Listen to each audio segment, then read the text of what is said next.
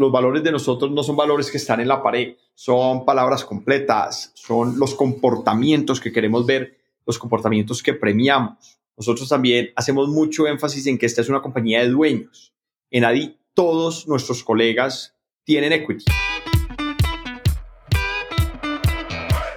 Hola, soy Alex Galvez y esto es Fundadores, el podcast donde me dedico a tener conversaciones con fundadores de startups latinoamericanas para deconstruir sus experiencias, su historia, sus errores, sus aciertos y así encontrar los aprendizajes, herramientas e inspiración que tú puedas aplicar en tu día a día.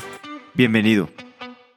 Hoy estoy con Santiago Suárez, CEO y cofundador de Adi, una plataforma de Buy Now, Pay Later, es decir, te ayudan a comprar las cosas en cómodas mensualidades. Actualmente operan en Colombia y se están expandiendo a Brasil. Hablamos de su paso trabajando en JP Morgan, Landing Club y luego YC. Nos echamos un deep dive en cultura y en específico qué es lo que hace la cultura de ADI singular. Hablamos del manejo de riesgo y del crédito en Latinoamérica. Espero que disfrute esta conversación con nada menos que Santiago Suárez.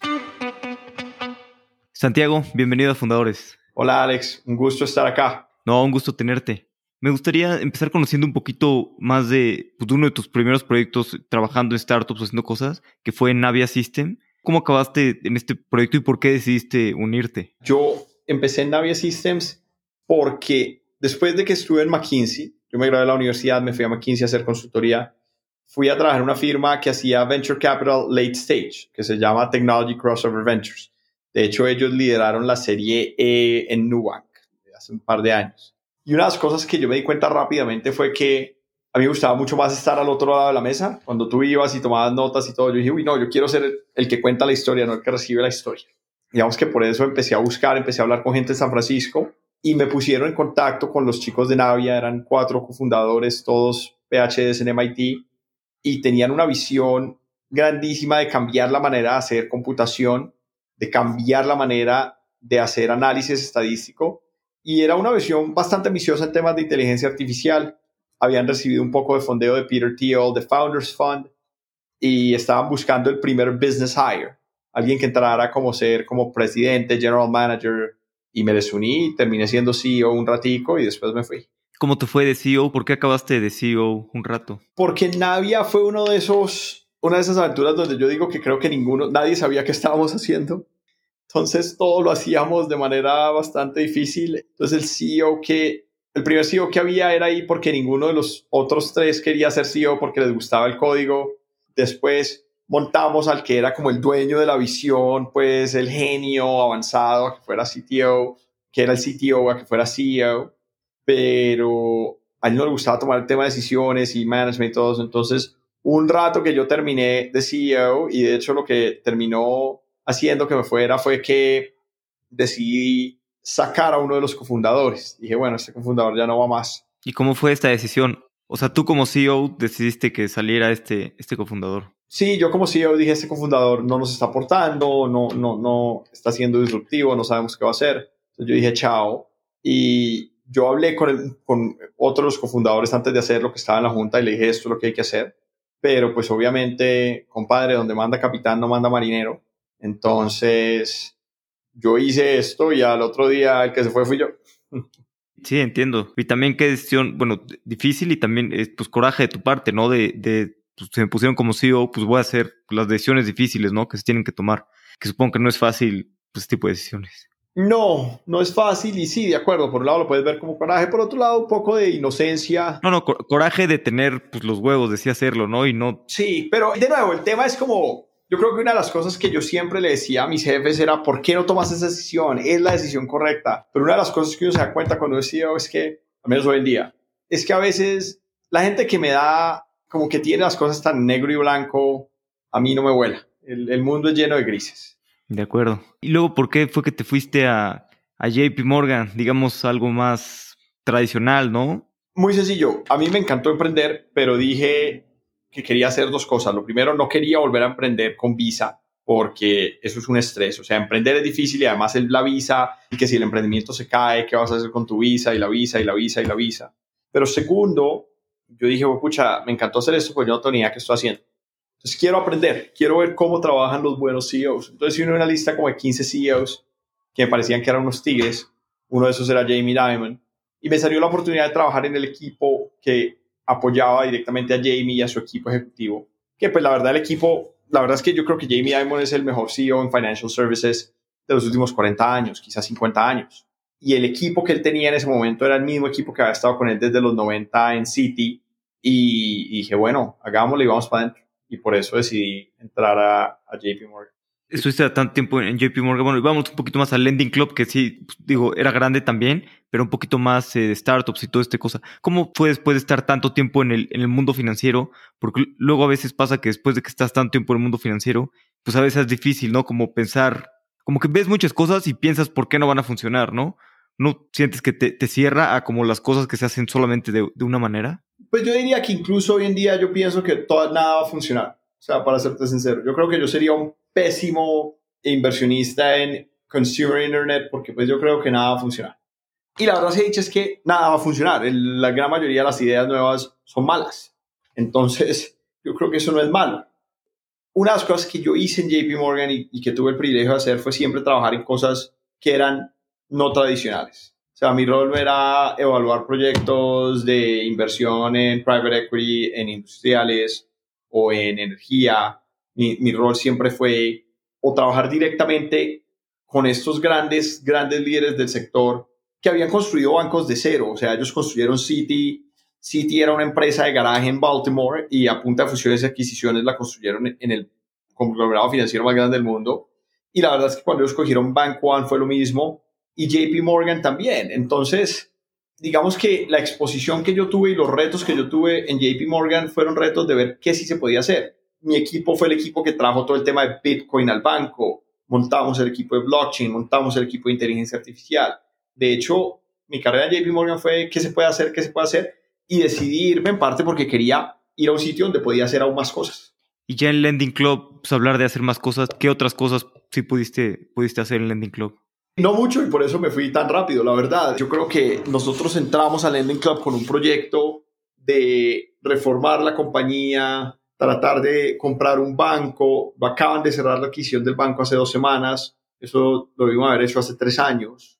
Hacer todo un tema de marketplace. Y, la verdad yo creo que Lending Club pues, es una, una gran lección en cómo a veces las cosas no funcionan, qué tipo de liderazgo necesita una compañía, en qué momento necesita liderazgo extremo, en qué momento necesita liderazgo consensuado.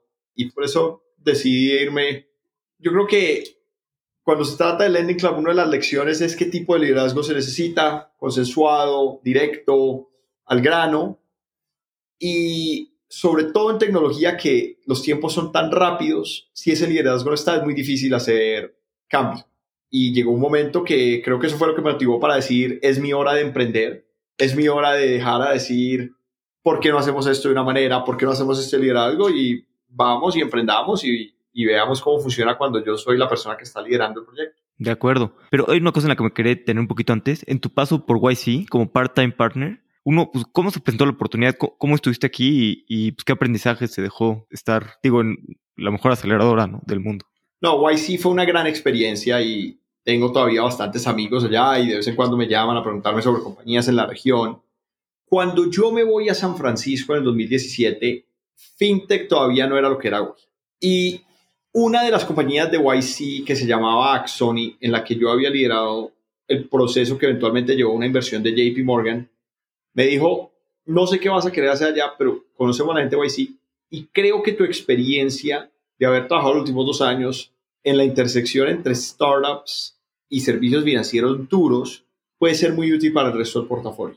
Entonces, con ese mindset, me fui, me presentaron a los socios de YC y la manera en que tú te volvías visiting partner en su momento o part-time partner en su momento era muy chévere. Ellos pues te hacían un par de entrevistas y después lo que le decían al portafolio era como que mira, este gato va a hacer office hours, ¿quién se apunta? Y tú hacías los office hours y después te evaluaban. Y si pasabas era como que bueno, bienvenido, bienvenido a la, a la cancha. Y fue una gran oportunidad de conocer el portafolio, trabajar con emprendedores que estaban, que habían pasado por YC, porque el tema de, del tema de part-time partner, no visiting partner, sino part-time partner, es 100% dedicado a apoyar el portafolio. ¿Cuál es la diferencia un poco entre part-time partner y visiting partner? El visiting partner usualmente es full-time, entonces es un trabajo full-time, están dándole con los socios de tiempo completo de YC. Y es una manera en la que de pronto la persona está entre startups o quiere ver si quiere entrar a YC full time. Los part-time partners éramos personas como el CEO de Ernest, el presidente de Stripe, que tenemos nuestro tema y ayudamos al portafolio de YC. Ah, ok, buenísimo. ¿Y, qué más te dejó esto de hablar con tantos emprendedores? Y sobre todo, digo, en esta época YC también ya era un poco internacional, ¿no? Supongo que también veías empresas en, no tanto como ahorita, pero sí muchos de, de Asia, de África y de otros lados del mundo. No, la verdad, yo siempre hablaba con empresas americanas, porque mi experiencia siempre ha sido además en servicios financieros americanos. La experiencia, una de las cosas que me parece bien interesantes es que YC es supremamente simple, es muy simple, es supremamente enfocado do one thing, do it well. Do one thing, do it well. O sea, es como que el valor del foco es algo bien interesante que, que uno saca de Wise. Sí, de acuerdo. Aparte son, son cosas sencillas, ¿no? Simplemente concentrarte en hacer las cosas que valgan la pena, simplificar. Pues es, es lo que lleva ¿no? a la mayoría de los startups. Como dicen, pues todo el contenido lo puedes encontrar en Internet. No es como que te van a dar la, la receta secreta ni, ni nada por el estilo. Exacto. Y luego, pues, ¿cómo fue que te animaste pues ya ahora sí a ser Adi, la verdad es que como fundador, tu primer emprendimiento full time, ¿cómo atacaste el problema? Dijiste, quiero ciertas industrias o cómo nació pues, la idea y ese primer paso de qué hacer? Pues yo sabía que yo quería hacer algo en fintech. Toda mi carrera ha sido en, o en tech o en finanzas, entonces fintech era lo que yo quería hacer. En Latinoamérica, el acceso al crédito es supremamente limitado. Y en Latinoamérica también lo que nos dimos cuenta es que la economía se está digitalizando muy lentamente. Y uno de los grandes retos es que a falta de acceso al crédito de manera justa, a falta de penetración de tarjeta de crédito, a pesar de que la penetración de Internet está en el 70-80%, de teléfonos inteligentes en el 70-80%, la penetración de e-commerce está en el 3 al 4%. Y es porque la gente no puede pagar. De nada nos sirve que la gente pueda usar su teléfono para ver comercios si no puede pagar.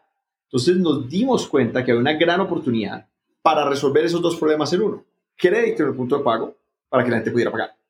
Nos ayudó bastante ver que a Firm le estaba yendo bien, que a Klarna le estaba yendo bien, que a Afterpay le estaba yendo bien y montarnos en ese bus. Sí, de acuerdo. Dice que sacaron su, bueno, al principio eran un, un, pues casi puros ingenieros, ¿no? Y lanzaron su primer producto bastante rápido, en 30 días. Un poquito más, como 40 y pico de días, pero sí que los lanzaron y que empezaron a, recibir feedback del mercado, a ajustar, o desde el principio se vio muy grandemente la necesidad de, este producto financiero? Desde el principio se vio muy grandemente. Nosotros hemos crecido siempre de manera acelerada, bien sea antes de la pandemia o después de la pandemia, cuando digitalizamos por completo el negocio.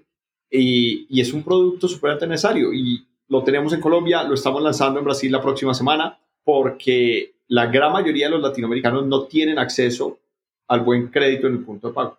Sí, de acuerdo. Y un poquito hablando esto de, bueno, el producto tan necesario y el crecimiento, ¿cómo le haces para una, pues, una empresa que está en tanto hipercrecimiento?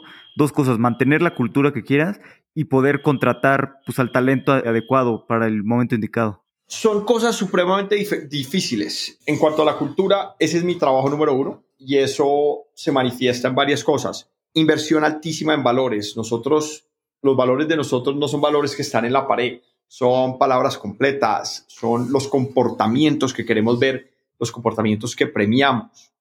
Nosotros también hacemos mucho énfasis en que esta es una compañía de dueños. En ADI todos nuestros colegas tienen equity. Y no hablamos de empleados, hablamos de socios y de colegas. Aquí no hay empleados, aquí hay socios y colegas. Ese por ese lado. Yo entrevisto a todas las personas que van a entrar a ADI y las entrevisto no para, no para hacerles un assessment, pues no para evaluarlas. Yo, yo evalúo a la gente que trabaja directamente para mí, pero yo entrevisto al resto del mundo para temas de, para temas de cultura, de, fit. También somos cada vez más deliberados en qué, nos, en qué hacemos de manera diferente. Yo creo que uno de los éxitos de las culturas no es que sean buenas, sino que sean deliberadas, que sean claras. Entonces, ADI no es para todo el mundo.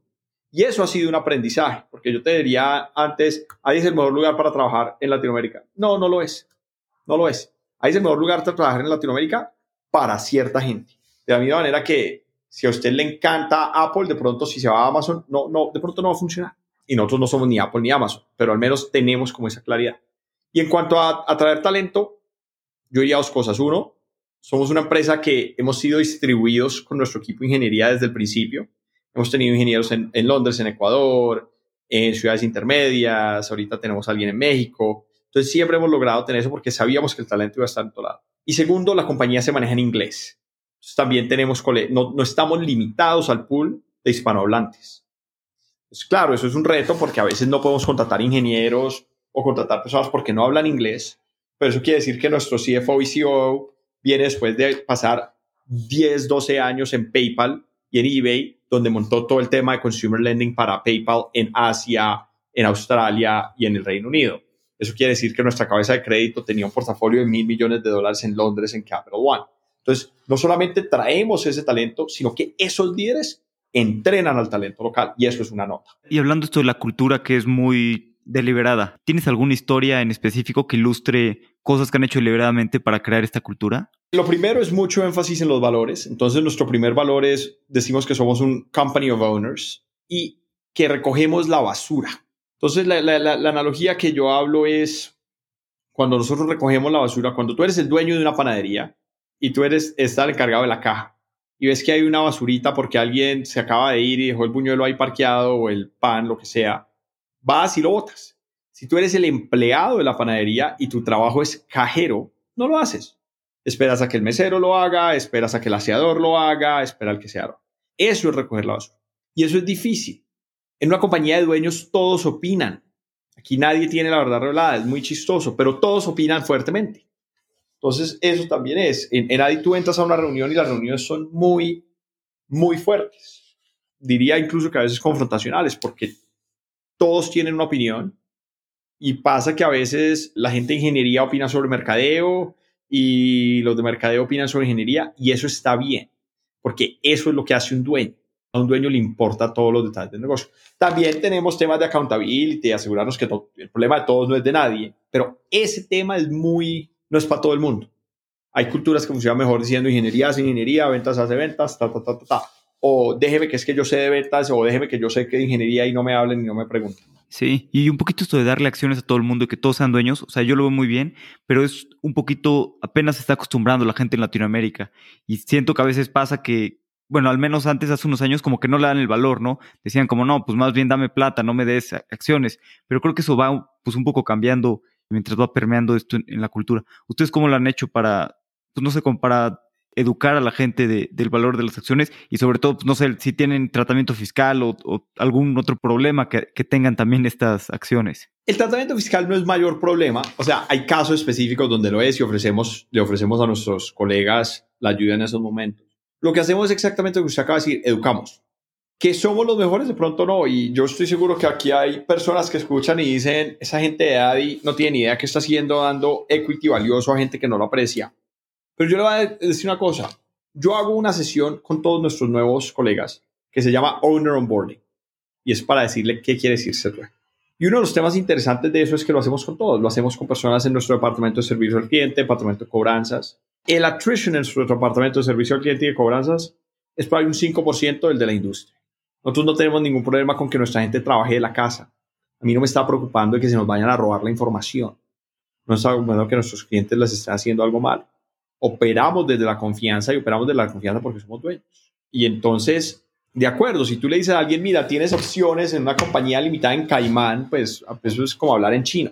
Pero si tú explicas qué es ser accionista, qué es ser dueño de un negocio, eso qué beneficios tiene y qué responsabilidades, la gente, la gente es una nota que nadie quiere ser empleado. Bueno, hay gente que sí quiere ser empleada, pues, pero digo, además de ser empleado, qué rico ser dueño. Sí, de acuerdo, y todos trabajan con más ganas, ¿no? Sabiendo que, pues, que es algo que están construyendo entre todos y que pues, el upside va, va a beneficiar a todos. De acuerdo. Y también es muy distinto, hablando un poquito de, bueno, tú trabajaste gran parte de tu carrera en Estados Unidos, ahora que estás emprendiendo en Colombia y trabajando y construyendo desde Colombia, ¿cómo ves la diferencia, por ejemplo, pues de los servicios financieros en Latinoamérica que en Estados Unidos?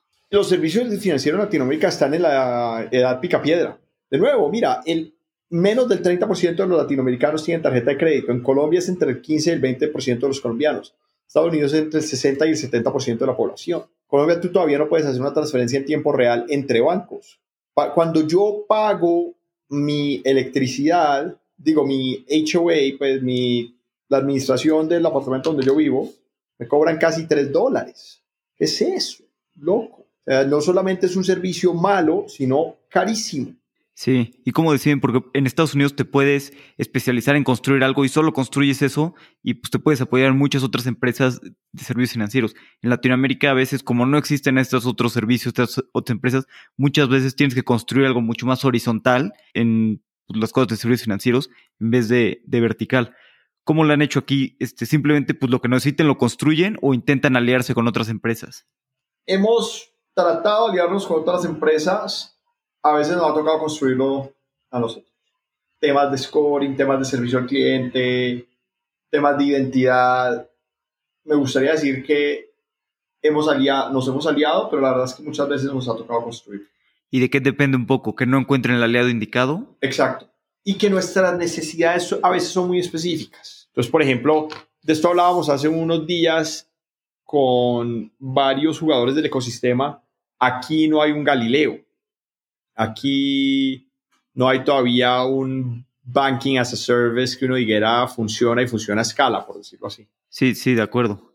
Y me llamó la atención que si es que ahorita van a abrir en Brasil próximamente. ¿Por qué decidieron abrir Brasil como segundo mercado? Digo, obviamente es el más grande de Latinoamérica y muy necesario, pero sé que tenían en planes, pues tal vez México, ¿no? Que también es un mercado grande.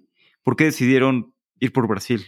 Porque en Brasil hay una gran oportunidad, hay una excelente oportunidad como tú dices, el mercado más grande, el e-commerce en Brasil es mucho más grande. Temas de buros, temas de identidad, hay temas de open banking donde Brasil es muy atractivo y donde además vimos una oportunidad muy puntual que yo no sé si vaya a estar ahí en dos o tres años.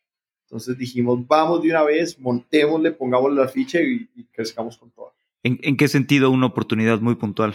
La oportunidad muy puntual es que en Brasil mucha gente no cree que este tema de Buy Now Pay Later vaya a funcionar, porque dicen, no, allá hay parcelados, allá ya existe, todo ese tema. Pero para nosotros, el hecho de que haya parcelados es de hecho la razón por la cual va a funcionar. Y después de cuando pasó el COVID-19. ¿Qué son parcelados? Parcelados son eh, pago a cuotas. Ah, ya, ya. Y cuando pasó la pandemia, una de las cosas interesantes fue que las dos o tres compañías que trataron de hacer lo que nosotros estábamos haciendo en Brasil se quedaron sin fondeo. Entonces dijimos, aquí hay una gran oportunidad de ir, montar el producto y hacerlo antes de que alguien vaya y lo Y en esas estamos. ¿Y, por qué no decidieron, pues si estas se quedaron sin fondeo, igual comprar un competidor local y así pues, abrir más rápido y, y tener un poco un equipo local y ese tipo de ventajas? Porque la gran mayoría de las fusiones no funcionan y peor aún si es early stage. Además, los emprendedores somos optimistas. Entonces, por mi lado nuestro, nosotros somos optimistas en que lo podemos hacer solos y en que la compañía vale X. Y la otra empresa, pues, es optimista en que la compañía vale X. Y de pronto, a veces es mucho más difícil entender cuál es un buen y un justo intercambio entre compañías. Sí, de acuerdo, de acuerdo en que sí, y también como bien dices, la mayoría de las eh, fusiones fallan. Y luego, pues si ya contratas a alguien, tiene un equipo, algo que no necesariamente tiene la misma cultura que, que quieres construir. Exacto. Y, puede ser complicado. Exacto. Un, problema muy grande aquí en Latinoamérica que he visto, en, la verdad es que pues, en todos los países de la región, es el fraude. Los contracargos y muchos, el fraude está en diferentes escalas, ¿no? Aquí el fraude es una profesión. ¿Cómo les ha ido a ustedes en, toda esta parte de, fraude y qué han hecho para, pues, para reducir el riesgo y, y a pesar de eso poder seguir creciendo? Lo que hicimos fue que nos fue muy mal cuando lanzamos. El primer mes perdimos el 15% de nuestra plata en fraude. El segundo mes fue el 17%. Me imaginaría que el tercer mes llegó como al 18%. Esto fue en el 2019.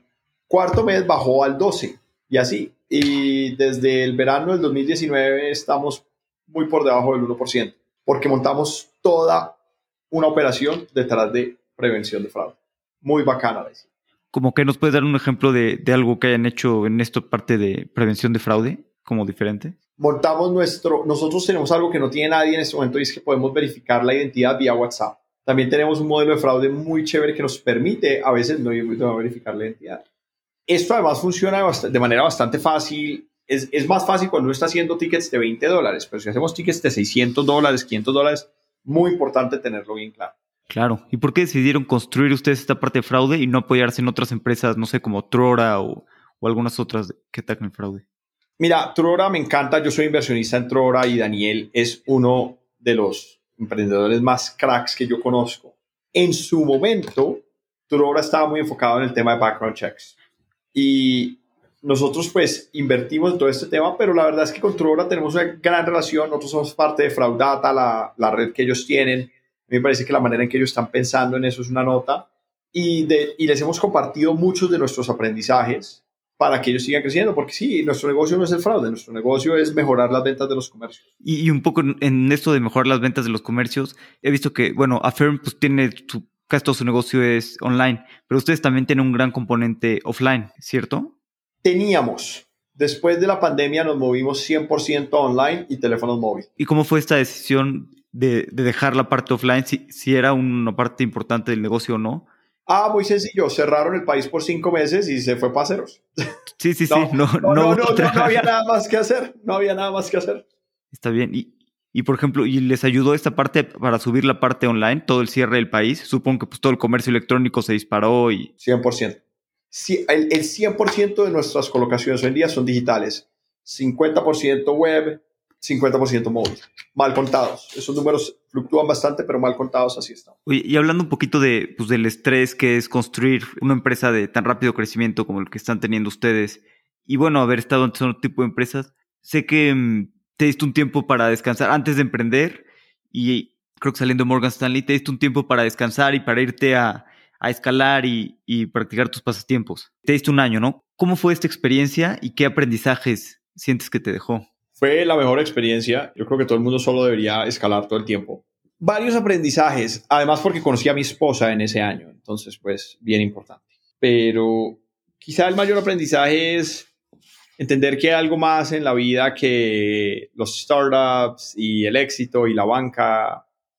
Segundo, hay un tema bien interesante y es el manejo del riesgo. Cuando escalar es un reporte de manejo de riesgo, todo lo que y sobre todo no escalar. Escalar, de hecho, el manejo del riesgo cuando escalas es relativamente fácil porque escalar es un deporte muy seguro. El que tiene es que tiene unos, unos riesgos como unos tail risks bien altos que si no te amarras, te friegas porque pues te friegas. Pero pues si tú escalas en roca aquí en, en, en, en, el parque, por decirlo así, es un deporte muy seguro. Pero cuando tú te montas a una montaña, no es muy seguro. Y la razón es porque tienes muchas variables, el clima, la avalancha, cuánta comida llevas, cuánta comida no llevas, comunicaciones, estás muy lejos de atención médica si algo te pasa.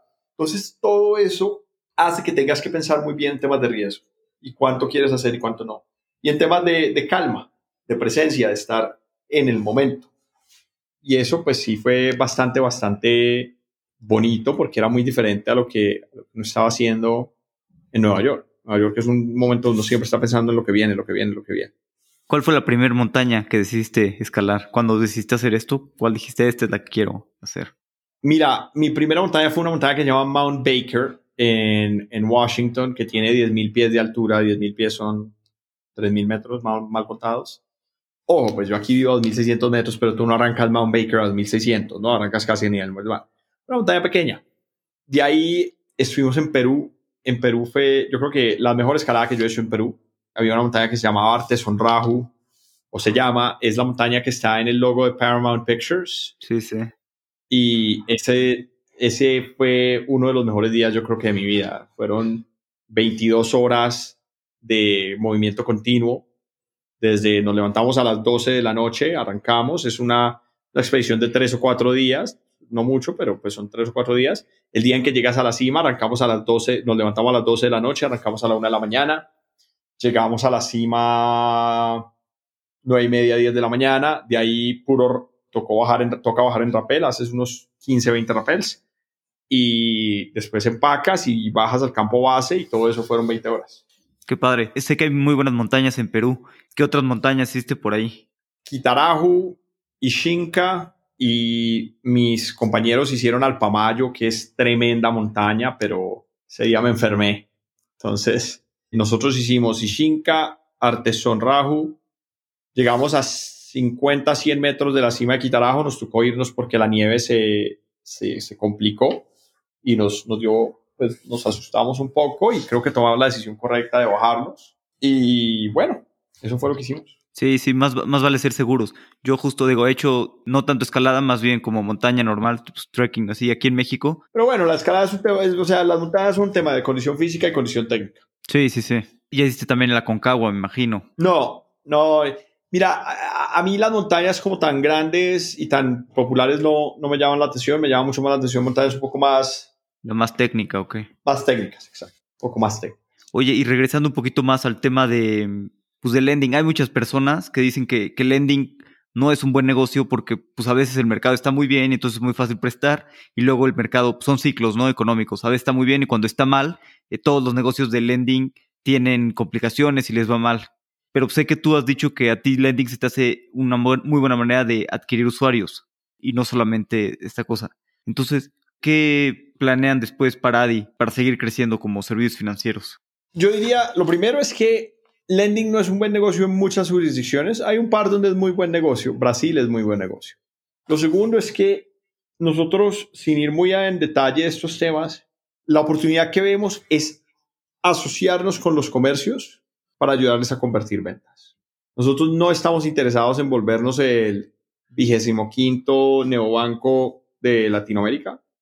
Nos interesa mucho más es cómo podemos trabajar de la mano de comercios para que ellos puedan vender más y qué han visto, qué, planean pues, distinto para ayudar a, los comercios. Hay varias cosas bien interesantes. ¿Algo de lo que puedas hablar o que te tenga emocionado en particular, algo específico? Buy now, pay later, lo que estamos haciendo hoy en día.